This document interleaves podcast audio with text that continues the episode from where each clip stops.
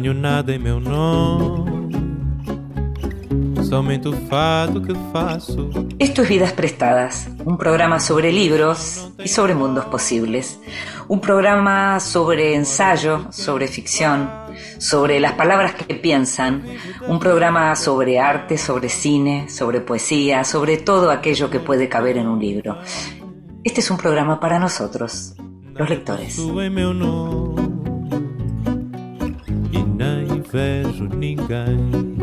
Y a nosotros, a aquellos que nos gusta leer, nos gusta leer tranquilos, en silencio, a veces a solas, a veces podemos leer en compañía y también nos gusta que nos lean en voz alta, sobre todo cuando quien nos lee tiene una voz amable, una voz bella, una voz que nos llega al corazón. Esta vez le pedimos al actor Mariano Saborido que nos leyera.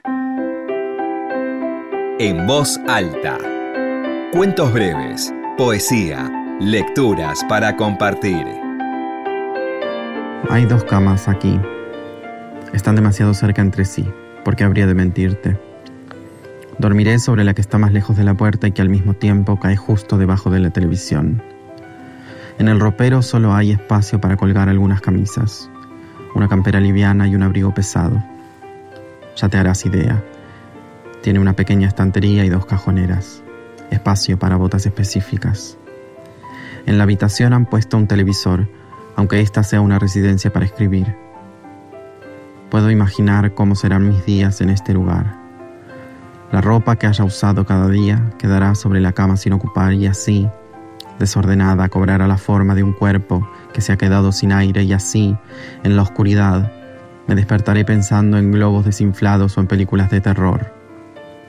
De todas maneras, ninguna de las dos camas está realmente lejos de la puerta.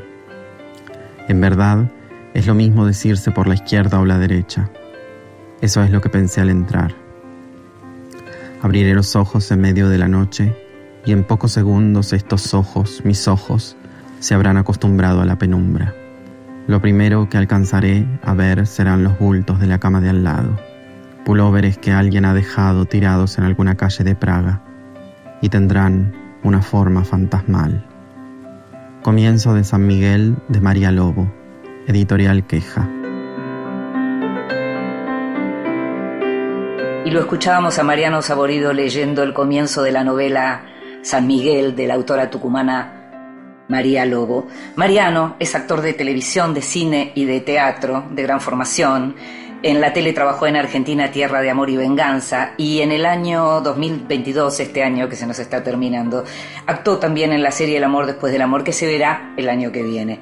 En teatro actúa desde el año 2018 en la obra Paraguay y desde el 2019 trabaja en obras del Complejo Teatral de Buenos Aires, eh, primero con, Romina, con la obra de Romina Paula Reinos y recientemente en un papel increíble, pero realmente increíble, en la obra de que hacen, que, que escribieron y que dirigen las hermanas María y Paula Marul, Lo que el río hace, que se va a volver a ver entre el 22 de febrero y el 16 de abril del 2023 y que te recomiendo muchísimo. Vidas prestadas.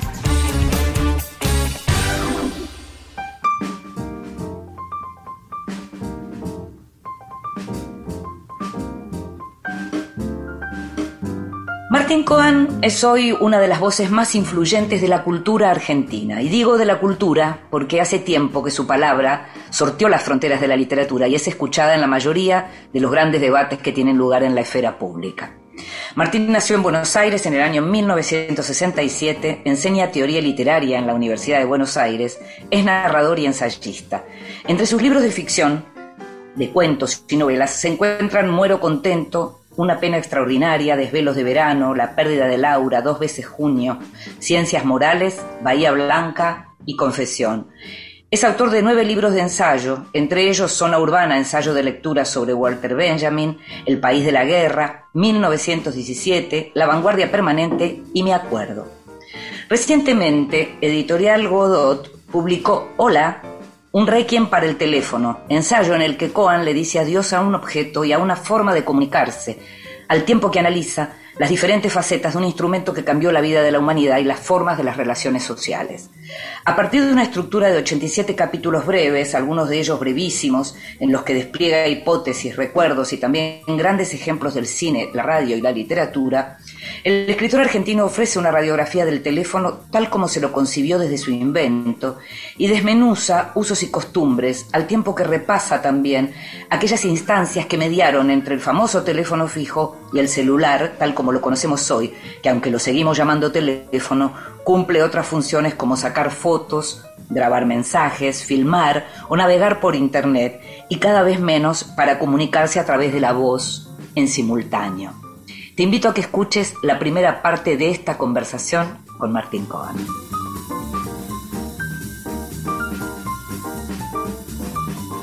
Y es un placer siempre encontrarse con Martín Cohen, pero tremendo placer es tenerlo una vez más en Vidas Prestadas, esta vez para hablar de un libro que como en la vez anterior nos habla de un pasado, de un pasado en común, yo soy unos años más grande que Martín, pero todo aquello de lo que él habla es algo que tiene que ver también con mi pasado y en este caso con este libro de Hola, un requiem para el teléfono, ni hablar.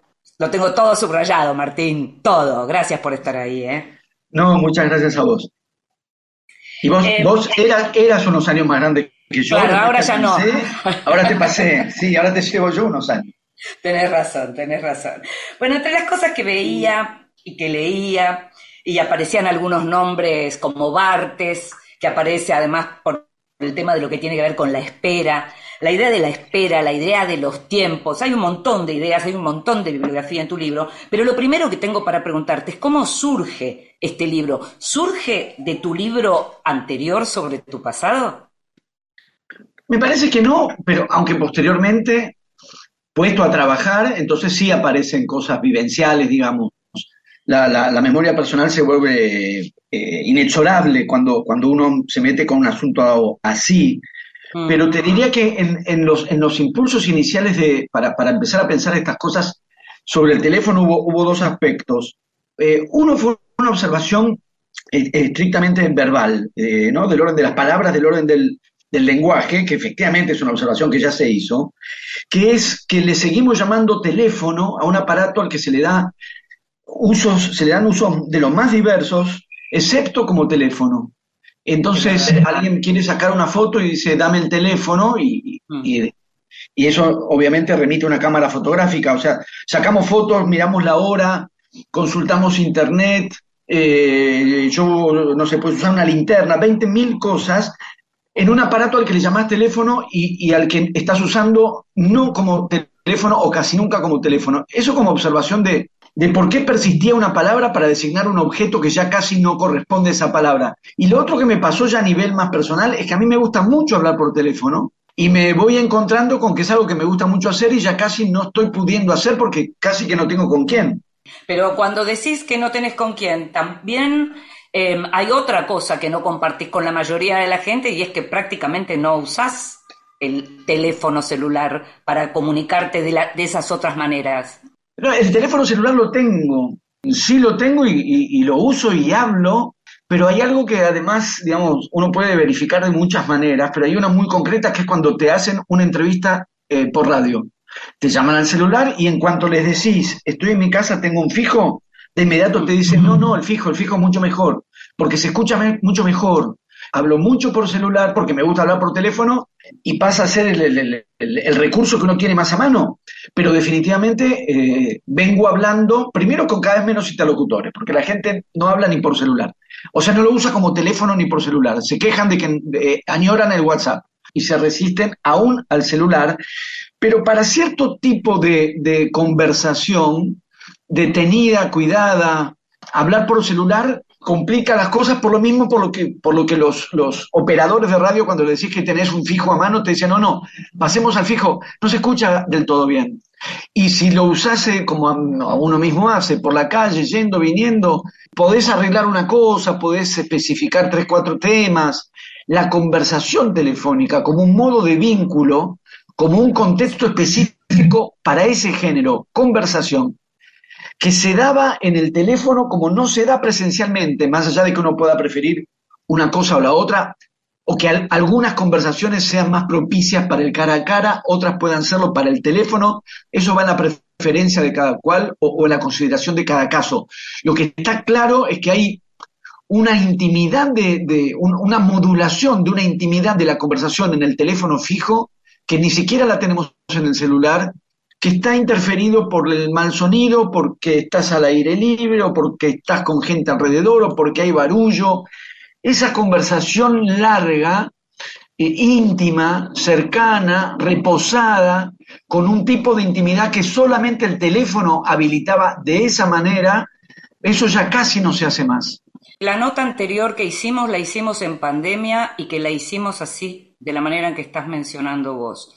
Me parece que la hicimos porque tuvimos un momento de, en, que, nosotros hacíamos el programa los domingos a la noche y, se daba esto mismo que estás señalando porque lo que pasaba con ese teléfono cuando uno hacía ese tipo de llamadas era que eh, como, como el tiempo, como la duración del tiempo era otra, eso afectaba también la cuestión de la intimidad, que es algo en lo que vos hablas, de lo que vos hablas mucho en este libro, porque lo que decís es algo así como que mientras cuando estaba el teléfono fijo uno tenía que sacarse la gente de encima para poder hablar a solas, hoy que tenemos el celular y que se supone que es un teléfono privado, hablamos delante de todo el mundo. Exactamente, exactamente, porque digo, para, para, para que no parezca un viejazo, o para que no sea solamente un viejazo, si es que probablemente lo, es, que, esté en declinación el teléfono es involucra un espectro de cosas, no es simplemente que uno en el disparador o en el, en el, impulso inicial del libro estaba un poco esto. Me gusta mucho hablar por teléfono y lo, uno tiene cada vez menos ocasiones para hacerlo. Pero ampliando un poco el foco, con la aparición del teléfono aparecieron, aparecieron muchas cosas que el teléfono trajo consigo porque al, generar un modo de conversación inédito hasta ese momento, e inédito también ahora porque no es igual a otra forma de conversación, esa combinación por la cual había algo de cercanía, la, cercanía de la voz, y diríamos la, intensificación de la cercanía de la voz, porque al tener el auricular en el, en el oído la voz sonaba especialmente cerca, incluso con la relativa distorsión que podía tener la línea telefónica, concretamente habla, el otro te hablaba al oído y vos le estabas hablando al oído. Y esa, esa fuerte eh, proximidad de la voz se combinaba con la lejanía del cuerpo. Tener la voz muy cerca y el cuerpo no, o tener esa, esa intimidad del decirse y el escucharse sin la mirada del otro, sin el cara a cara. Y con el teléfono nace en un punto otra forma de intimidad. Digamos, si, si el teléfono va cayendo en desuso, y todo indica que es lo que está pasando. Entonces está desapareciendo también ese tipo de intimidad que el, teléfono generaba, esa forma de combinar presencia y ausencia que era propia del teléfono, la posibilidad de que alguien estuviera al mismo tiempo cerca y lejos, que era propia del teléfono, y qué es lo que nos, nos pasa con la voz y en, la, y en, lo que Barthes llamaría el grano o llamó el grano de la voz, cuando eso se combina con que no haya alguien mirándonos, con que no tengamos cara a cara, con que estemos al mismo tiempo con otro, fuertemente, fuertemente unidos a ese otro, en la intimidad de la conversación telefónica, y al mismo tiempo solos, porque cada uno estaba solo cuando hablaba por teléfono, al mismo, solo y con otro. En ese sentido pienso que hay una intimidad ahí, que era distinta, no digo mejor o peor, distinta a incluso la intimidad de dos personas que se encuentran en un lugar cerrado y hablan a solas, porque uno está a solas con el otro, pero no está solo consigo mismo.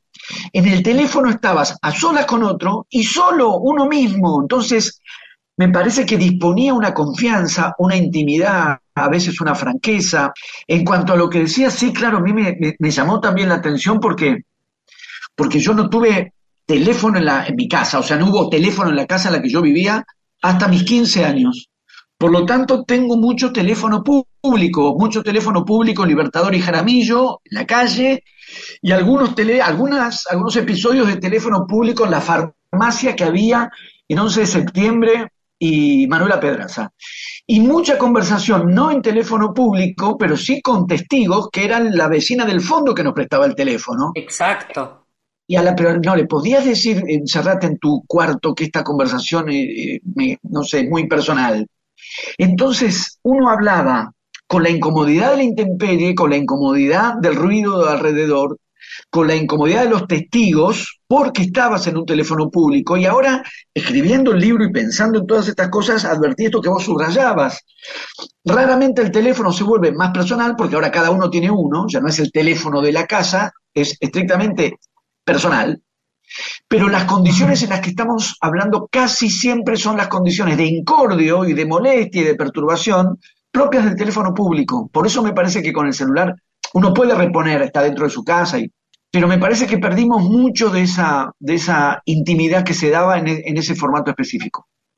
Algo lindo que aparece en el libro tiene que ver con la época en la que precisamente uno llamaba y, llamabas a alguien, pero como ese teléfono era un teléfono compartido, eh, quien te atendía, que era que hacía de intermediario, eh, vos, nunca podías no saber quién era o podías en realidad estar excusándote con que llamabas a alguien, pero porque lo que en realidad querías era que te atendiera la hermana de ese alguien, por ejemplo, o el hermano de esa eh, a, a la que llamabas o de ese al que llamabas. O sea, querías, tenías una preferencia y todo eso, la excusa te la daba también el teléfono. El teléfono fue una gran excusa, además de varias historias, muchas de las cuales están en el libro, historias en el cine, historias en el teatro, historias en los teleteatros, cantidad de teleteatros con el teléfono como objeto claro. central.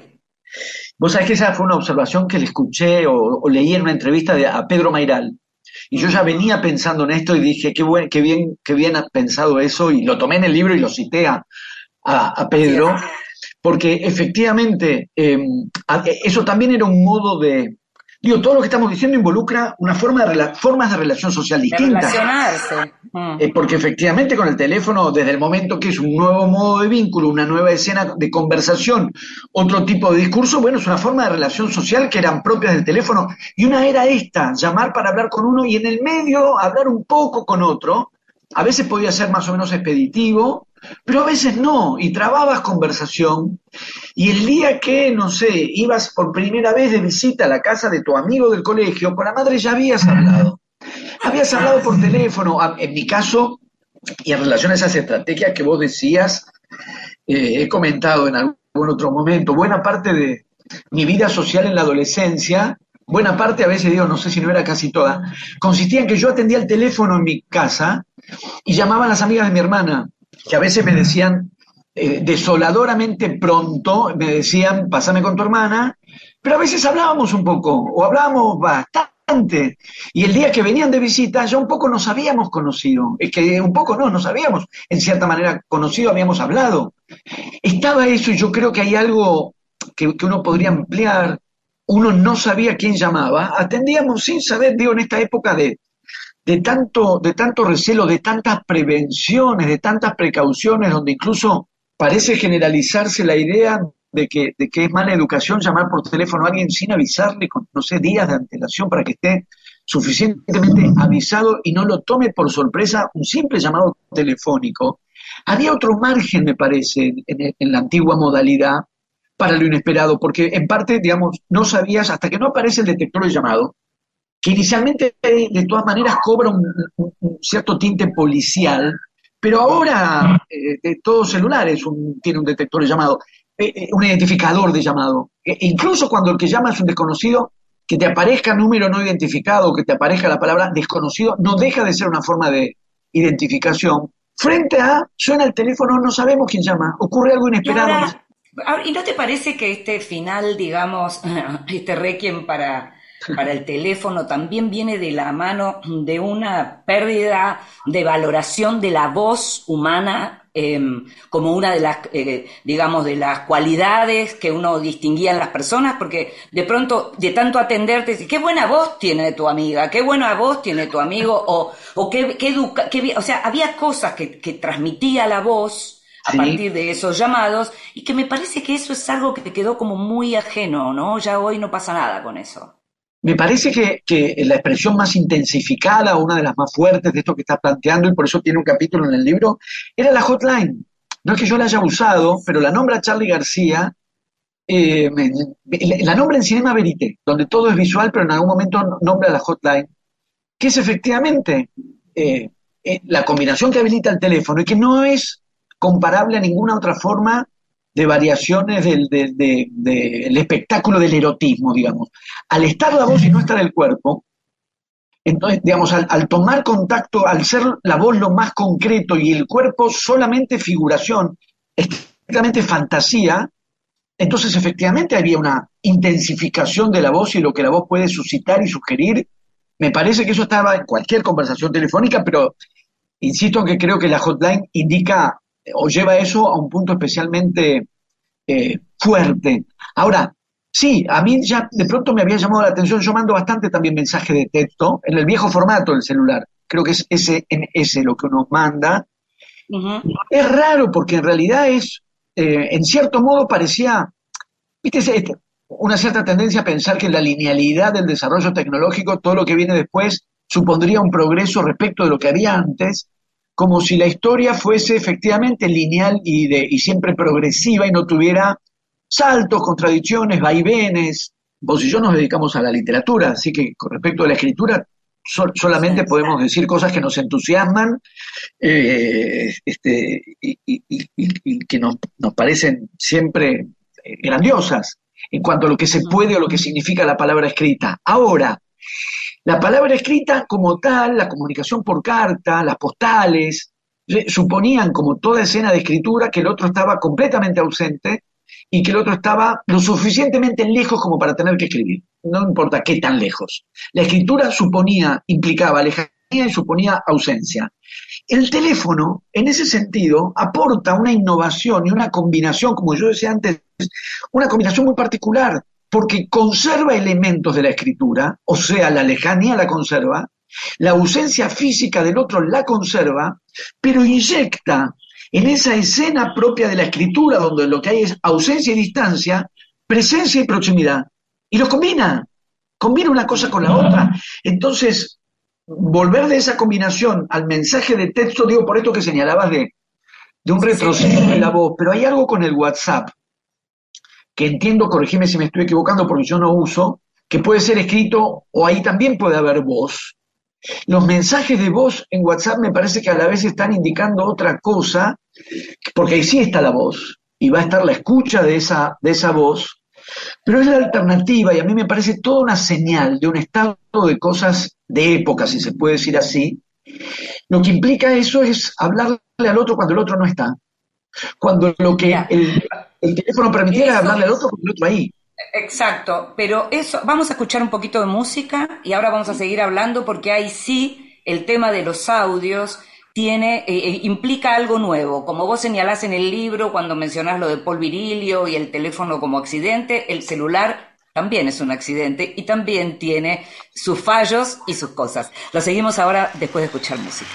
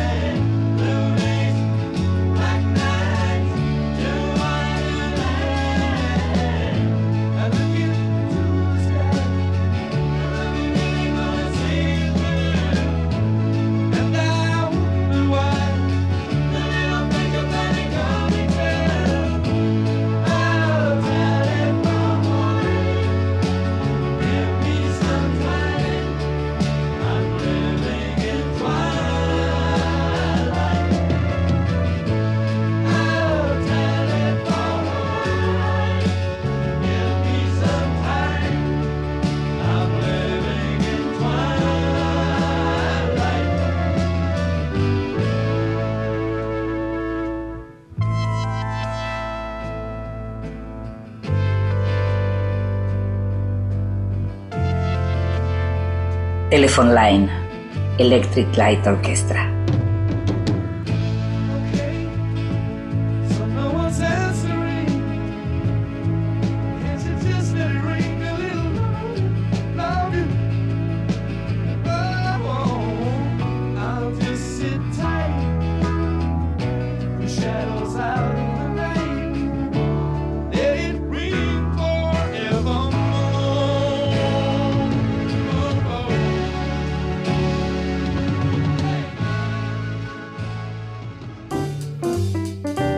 Bienvenidos. Libros recién salidos del horno que prometen grandes momentos. Llegan libros, llegan muchos libros, muchísimos, algunos de ellos los separo especialmente y te cuento de qué se trata. En este caso, uno de ellos es un libro de poesía, un libro de Horacio Sabaljauregui, poeta, lector, editor. El libro se llama Yo era un cuadro, eh, fue publicado por Bajo la Luna en la colección de poesía, y Yo era un cuadro con toda esa, digamos, carga que puede tener la palabra cuadro, que nos da a pensar en tantas cosas diferentes, tiene que ver concretamente con la idea del cuadro político. Eh, uno de los poemas, un poema breve que te voy a leer, se llama 11 de septiembre de 1973. Si hubiera alto en el cielo un dron, mostraría ese 11 de septiembre. Columnas de gente, una serpiente larguísima por Callao hacia la Embajada de Chile. Recuerdo mi furia estéril, bombardeo de la moneda. Todo lo sólido se precipita en el fondo, se va a pique. Rapaz se eleva un ave triunfal. Por el momento será un solo clamor, la postrera primavera, la calle ganada por última vez. Horacio Zabaljauregui, Yo era un cuadro publicado por Bajo la Luna. Eh, autor, como te decía, de varios libros de poemas como Fragmentos Órficos, Fondo Blanco, La Última Estación del Mundo, Querella. Él fue también, integró el consejo de redacción de la mítica revista de poesía Último Reino. Otros libros que llegaron y que me dan ganas de leer, por supuesto, y por eso te hablo de ellos. Uno es el libro de cuentos de Gabriela Mayer, de la conocida, de la reconocida periodista cultural Gabriela Mayer, quien también es autora de ficción, y este libro se llama Sueños como cuchillos, tiene una tapa muy bonita con una muy linda ilustración.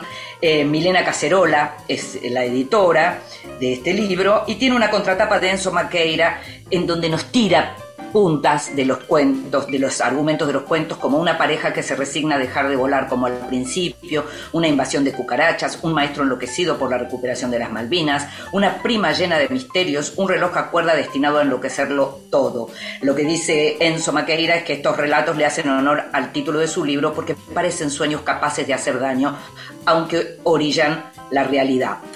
Así que el libro se llama Sueños como cuchillos, libro de cuentos de Gabriela Mayer. Y por último, un libro que llega de España, pero que se consigue en algunos lugares acá, es una novela, la primera novela de Gustavo Pecoraro, eh, alguien muy conocido en todo lo que tiene que ver con la comunicación, con la, con la cuestión LGBT, con todo lo que es HIV.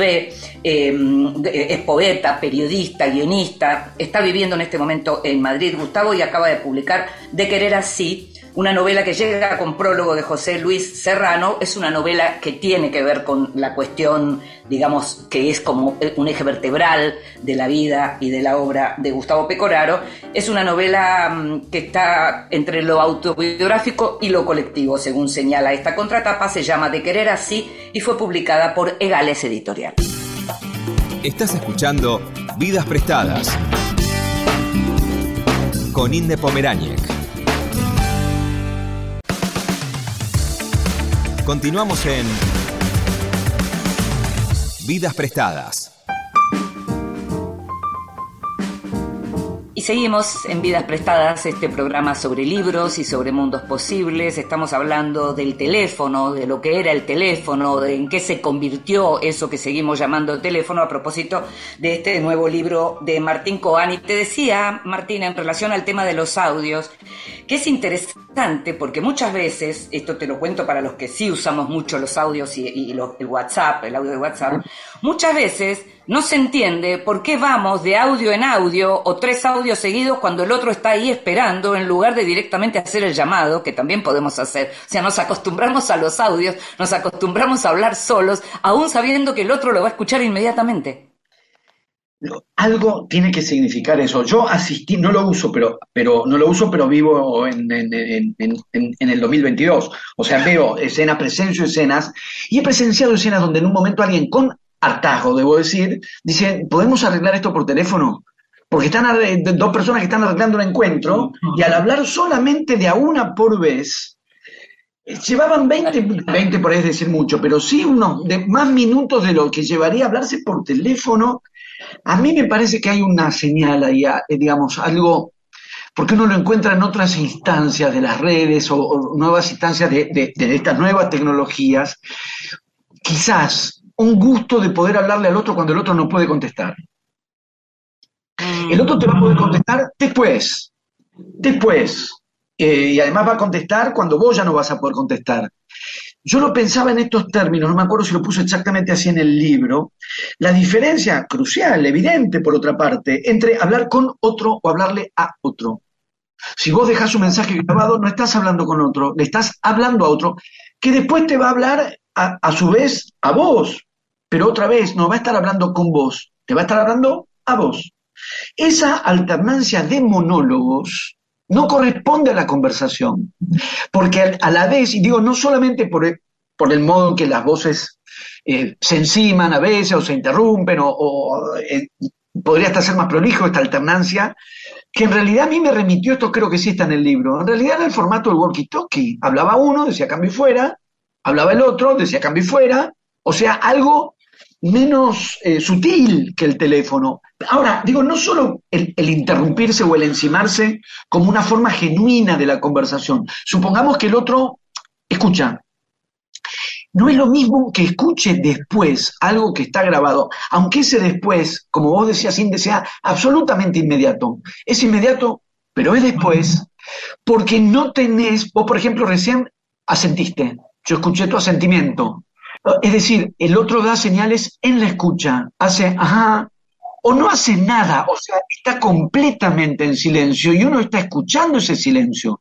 Es decir, al estar los dos conectados al mismo tiempo, la escucha del otro, digo, no solo el, diálogo, el encimarse, el interrumpir, el agregar, digo, escuchar. La escucha es activa porque el otro, insisto, eh, eh, suspira, ¿no? Suspira, bosteza, asiente sonoramente, hace ajá, o no hace absolutamente, o no se escucha nada, pero entonces uno está escuchando que el otro escucha en silencio. ¿Cómo va a ser eso equivalente a dejar un mensaje grabado? No tenemos nada de esto en la escena del mensaje grabado. Y el hecho de que se haya pasado casi por inercia, o en todo caso como si fuera lo mismo, porque yo entiendo que alguien diga, lo prefiero 100 veces, yo quiero hablar cuando el otro no está, perfecto, cada uno sabe lo que le gusta, cada uno sabe lo que prefiere. Lo que está claro, creo yo, es que no es lo mismo y que vamos pasando o hemos estado pasando de una cosa a la otra como si fueran equivalentes. No lo son. Hay algo en lo que tiene que ver con, el, con las distintas formas de los diálogos que se establecen hoy con los celulares y que no lo tenía el teléfono fijo, que tiene que ver con la posibilidad de la memoria. Vos en, en el libro eh, le dedicás un capítulo a esa, a esa peliculita divina que se hizo a partir de la, del supuesto hallazgo de una cinta de, de contestador automático, el de Enrique, ¿no? Eh, y, y, y ¿cómo era Sí. el nombre de ella? María Teresa. Sí. Eh, pero lo que hay ahora con el celular, y te lo digo porque este que es un año mío eh, eh, en duelo familiar importante, Ajá. es qué se hace con los teléfonos de los que no están más. ¿Qué haces con esos teléfonos? ¿Qué haces con esos diálogos que mantuviste, con esos audios? Hay una memoria eh, de los WhatsApp y una memoria de los teléfonos que ahora, porque vos podés saber qué haces con los restos de tu familiar o de tu ser querido y demás. ¿Y qué haces con esa memoria? Así como antes la agenda que aparece, la agenda telefónica y que aparece muy mencionada en el libro, uno, eh, ¿cómo- ¿qué hacías con la letra, con lo escrito por tu ser querido? Bueno, ahora se te suma esto otro que es durísimo. Sí, durísimo. sí, sí, porque son las... Bueno, ¿qué, qué hacemos con las huellas? Con las huellas es eso, son más huellas. Se, se agregan formas de expresión, se agregan formas de almacenamiento, se agregan formas de registro y está muy bien porque las tecnologías consisten en eso y no, no mi postura eh, no, es, no es de resistencia a ninguna clase de innovación tecnológica, pero Mm. necesariamente se, se agregan huellas y uno tiene que ver qué hace con eso. Efectivamente, se me ocurre, ya que mencionaste lo- situación personal o familiar, me permito una mención. Cuando mi papá murió, mi mamá retoma dos cosas que eran de mi papá. El auto, Fiat, que usaba mi papá, pasa a mi mamá. Y queda el olor. Sí, Llevó sí. mucho tiempo que cambie el olor del, del- del habitáculo del auto. Pero retomó también, y de hecho todavía lo tiene, el número de teléfono de mi papá. El número de mi mamá es el celular que usaba antes mi papá. Y durante un buen tiempo, llevó un buen tiempo que mi mamá tomara nota de lo que le pedíamos mi hermana y yo y cambiara la voz del contestador cuando daba ocupado, que pasabas al contestador, y que era de mi papá. Como ella nunca se llamaba a sí misma, no pasaba por el feo trance de que active el contestador y escuchar la voz grabada de mi papá. Pero uno sí. Y ella decía, me olvido, me olvido, como no lo escucho, me olvido, pero, pero uno estaba en esa zozobra en el momento del llamado. En la agenda telefónica, yo uso agenda además, no solamente uso teléfono, celular y cuando puedo el fijo, el fijo. Tengo una agenda y la agenda que tengo, la parte telefónica, no es de esas que se desprenden y la pasás a la agenda del año siguiente. Paso todos los números de teléfono cada fin de año, Ay, qué genial. Uno por Qué uno. a Coan, qué Martín Coan todo eso, por favor. Bueno, porque me, viste, bueno, si me conocés sabés que, me, eh, que en un punto disfruto hacerlo, ese registro que te pone frente a dos cosas. Este número que estoy llamando, este, este número que estoy transcribiendo, de esta persona que estoy transcribiendo, hace años que no nos hablamos, es muy probable que este número ya no sea su número. ¿Cuándo dejas de, cuándo considerás que alguien ya no está en tu vida? Por un lado. Por el otro lado, la evidencia de lo que estabas mencionando recién, que es los, los que das de baja porque han muerto Así en el curso del año. Y para mí ha representado año tras año una pequeña escena de despedida en el momento que toque, que es cuando ya no pasa a la agenda nueva esa persona, ya no, ya no traspasa ese, ya no traspasa ese número de teléfono. Hay algo que aparece en Proust, me estoy acordando ahora por la cuestión de la muerte, es decir, esos, esa- esos textos o esas referencias que entran en el libro, de aquellos que registran lo que el teléfono supuso, no como estamos pensando ahora, su, su eh, declive, ahora que está en vías de desaparecer, sino cuando apareció, cuando entra en las vidas. Benjamin escribe sobre eso, Chekhov escribe sobre eso, bueno, cantidad de escritores. Yo tomé algunos a partir de algunas escenas, y la de Proust, el modo que aparece el teléfono en, en Busca del Tiempo Perdido de Proust, tiene que ver con la muerte, porque en un punto, esto que estábamos diciendo, la voz del otro sin que el otro esté ahí, la voz presente y el cuerpo ausente, corresponde al fantasma, al- cuando los fantasmas, yo no creo en fantasmas, más que en el fantasma de la B, porque ese lo vi, lo vi ocurrir. No sé qué te tengo que contestar. Nada, no podés contestar nada. Eh, eh, fuera de ese caso, digamos, lo- eh, las sesiones de espiritismo, los fantasmas, aparece la voz. En busca del tiempo, en, En busca del tiempo perdido, cuando Proust habla por primera vez con su abuela por teléfono, sufre tremendamente porque lo que percibe en, esa- en las condiciones de esa conversación, la voz con la ausencia, la voz sin el cuerpo, es la muerte. Lo vive como una experiencia fan- fantasmal en sentido literal. No lo soporta y se toma el tren para ir hasta donde está su abuela y verla, y, y a la vez en el contacto cara a cara y la conversación de presencia igual ha quedado la huella de eso que ya vivió, al, hablar, al haber hablado con ella por teléfono. Hay, hay, hay algo ahí también eh, estremecedor de, de- de lo que yo aprendí ahora que se llama voz acusmática, o si lo sabía antes, me lo había olvidado, que es cuando la recibís la voz, pero no, no estás en contacto con, con, con el lugar, con el origen de esa voz, el lugar de donde esa voz este, surge, que es como habla Dios por otra parte. Eh, vos que te gustan tanto las agendas, te voy a contar algo eh, que vi una vez, que es una de las cosas más lindas que vi en relación con la literatura. En la Biblioteca Nacional de Río, eh, después de un congreso de periodismo cultural, nos llevaron a hacer una visita y nos mostraron parte del tesoro. Viste que Stefan Zweig eh, se suicidó en Brasil, entonces Sí. sus cosas quedaron en Brasil, entre ellas manuscritos de Balzac, pero recuerdo muy especialmente la agenda telefónica Claro. de Stefan Zweig, en donde, por ejemplo, aparecía Broch Hermann, ¿no? Entonces aparecían los nombres y los teléfonos de sus contemporáneos. Cada uno, cada uno tiene las relaciones que tiene. Pero bueno, claro, claro, y además algo, el manuscrito, eh, ahí hay como dos registros eh, que, que en el declive del teléfono van en declive también. La agenda, que también era personal, tan personal como el celular, cada uno con su agenda, pero también esa especie de registro cívico generalizado que era la guía telefónica. Lo he pensado fuera del padrón electoral. Y en el padrón electoral tampoco estamos todos, porque los niños no están. Habría que ir, no sé, al, registro civil, digamos, lugares donde estamos reunidos todos, con nombre, apellido, dirección, teléfono. En la guía, la guía era, era también como una especie de foro, no sé, de espacio cívico, de listado enormemente abarcativo, pública, pública, y, esa combinación, digamos, también activaba algo que, se que el teléfono transforma y que con las transformaciones del teléfono también se transforman, porque el teléfono también supone un impacto que, que altera las experiencias de lo público y de lo privado. El, el espacio privado de, la- de las casas, cuando los teléfonos aparecen, en Benjamin aparece esto fuertemente, en Infancia en Berlín hacia 1900, la, la, la, presencia del teléfono en la casa altera la experiencia del hogar, del espacio privado, del espacio familiar, porque algo del mundo exterior ahora estaba adentro. Entonces hay, hay todo un juego del espacio privado donde, sin embargo, ahora hay una afuera que está adentro sin dejar de ser afuera, porque siempre uno entra, puede entrar algo de afuera. Cuando lo entras, ya es una adentro. El teléfono estaba adentro sin dejar de ser una afuera. Algo de la afuera ahora estaba también adentro. Por lo tanto, la, la vivencia de lo- del espacio privado se alteraba.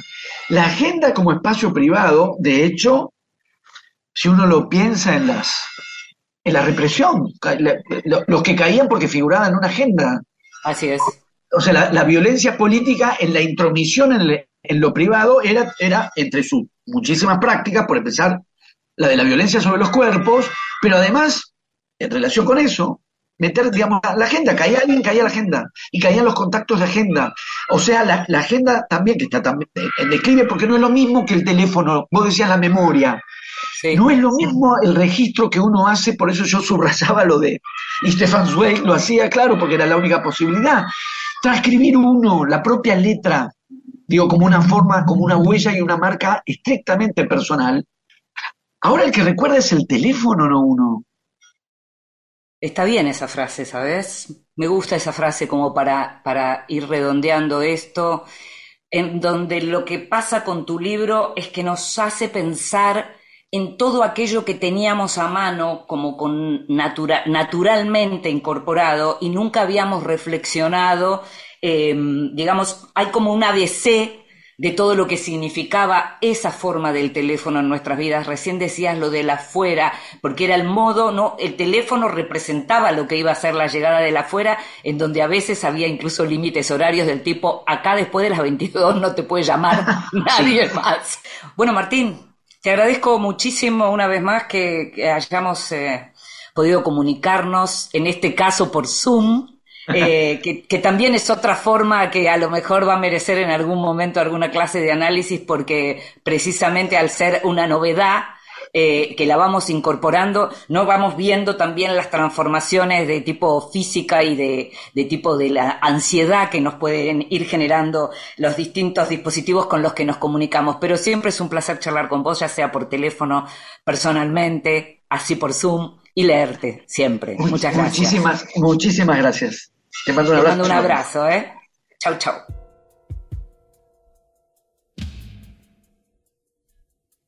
¿Ese es tu Walkman?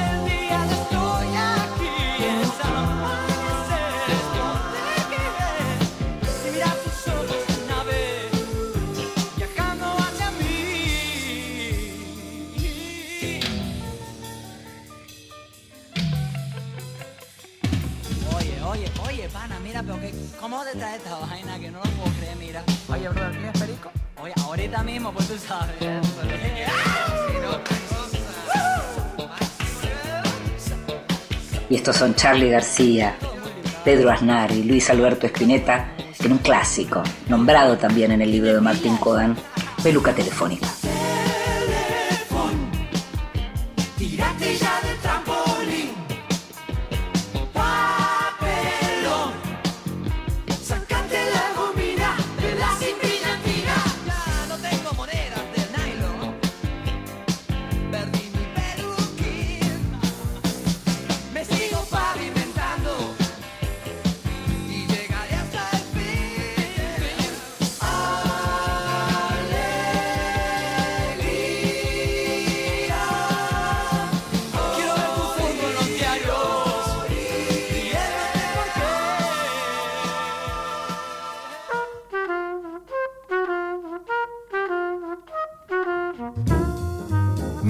De Luz.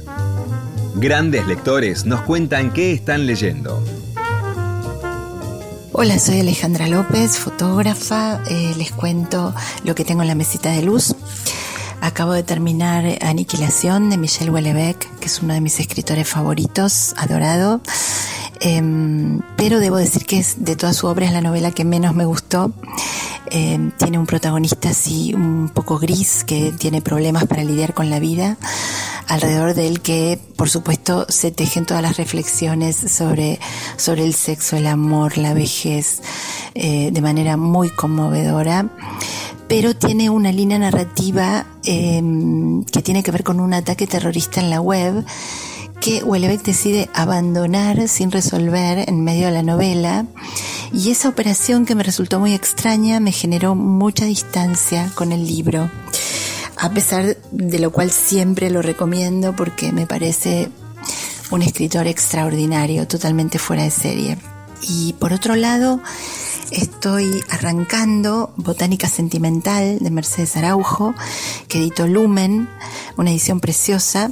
Recién estoy en las primeras páginas, pero ya eh, el comienzo bellísimo, tiene una prosa muy poética, con una, una protagonista que va de regreso a la casa familiar y se queda varada en la ruta. Me da muchas ganas de, estoy muy entusiasmada con seguirlo. Y por otro lado, siempre tengo eh, algún ensayo. En este caso, estoy con eh, Lo que no vemos, lo que el arte ve, de Graciela Esperanza, eh, al que ustedes en el programa le dedicaron este, bastante, bastante tiempo. Es un librazo, un, ensayo extraordinario que se dedica a um, explorar eh, la relación entre arte contemporáneo y la vida en el antropoceno. Es un libro para ir y venir, para consultar varias veces, eh, para leer y releer, así que lo recomiendo mucho. Y escuchábamos a la gran maestra del retrato fotográfico, Alejandra López, contándonos qué está leyendo, porque además de ser una profesional extraordinaria de lo que, de la luz y de la imagen, es una gran lectora. Eh, Alejandra trabajó, trabaja desde el año 1990 profesionalmente, empezó en- como fotógrafa teatral, algo que sigue haciendo y muy bien, y trabajaba en la revista El Porteño. Trabajó en la revista Viva del diario Clarín durante 14 años, hizo innumerables retratos y fue publicando también en distintas revistas eh, como él o la revista del diario La Nación, Le Figaro Magazine, Bacanal, Harper's Bazaar. Actualmente se desempeña en forma independiente haciendo fotos para las gráficas de teatro y cine y retratos de escritor para editoriales de libros como Penguin, Random House y Planeta. Que te haga una foto Ale López para tu solapa es como tocar el cielo con las manos.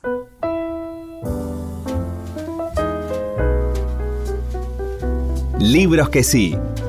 Títulos nuevos y no tan nuevos que son imperdibles.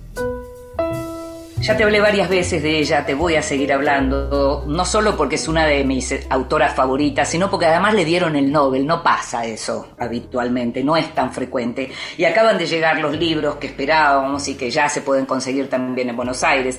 Se habían reeditado los libros de Tusquets, de Annie Ernaux, pero acaban de llegar dos de los títulos importantes de Ernaux que publicó Cabaret Voltaire, la editorial Cabaret Voltaire, y que ahora se imprimieron en la Argentina y se pueden conseguir a, un precio accesible.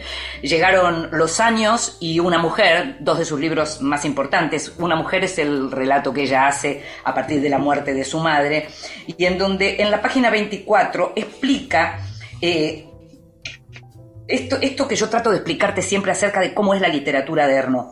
Y entonces en un momento, cuando dice que quiere hablar de su madre, quiere contarnos quién es su madre, pues a partir de la muerte, ella, la madre había estado internada en un geriátrico durante dos años, eh, entonces lo que dice es, lo que espero escribir de manera más justa se sitúa sin duda en la intersección de lo familiar y lo social, del mito y la historia. Ahí ella pone con total claridad cuál es su proyecto, aquello en lo que viene trabajando hace tantos años, aquello que muchos reducen a decir literatura del yo, cuando literatura del yo puede ser literatura del nosotros, puede ser literatura del todos nosotros, como es en el caso de Ernaud, quien también en los años y a partir de lo que tiene que ver con imágenes y con fotografías, va configurando también esta idea de el paso del tiempo, aquello que somos y dejamos de ser, aquello en lo que nos convertimos.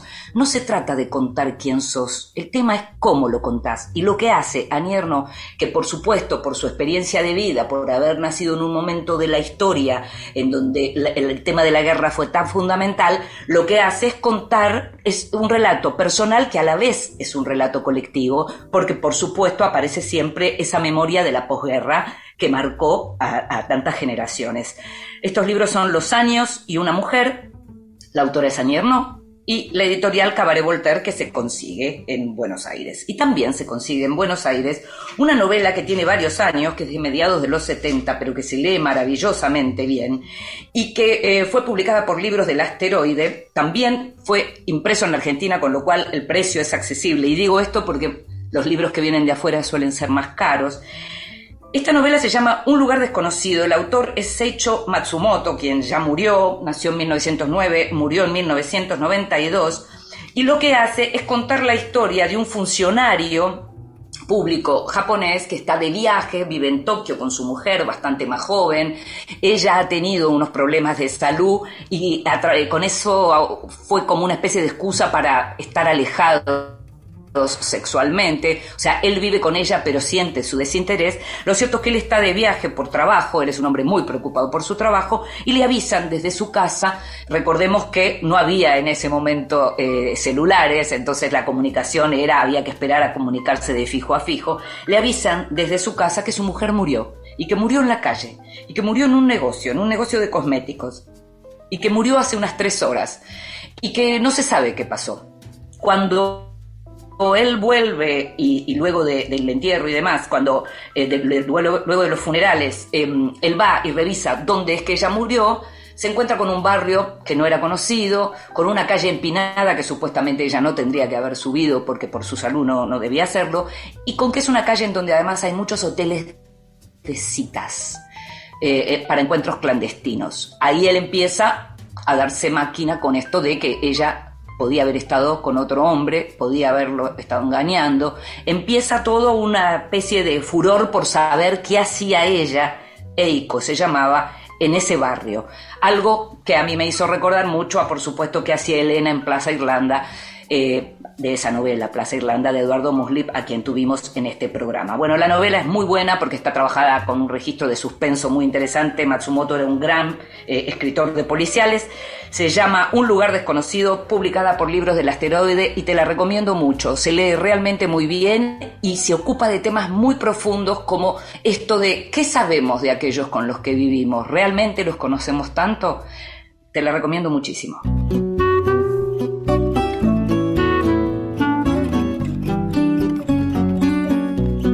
Llegamos al final de este Vidas Prestadas. Sabes que vas a poder escucharlo cada vez que quieras en la página de la radio o en tu plataforma de podcast favorita. Sabes también que se nos está terminando el año y esta cuarta temporada. Y en la edición de este pro- programa estuvo Ignacio Guglielmi, en la producción consiguiendo todo y mucho más como siempre. Y esperemos que también siga consiguiendo todo como siempre Gustavo Kogan. Me llamo Inde Pomeraniec, nos estamos escuchando. Chao. Vivo da vida que passa, de amores que vão e vêm. Nada possui meu nome e nem vejo ninguém.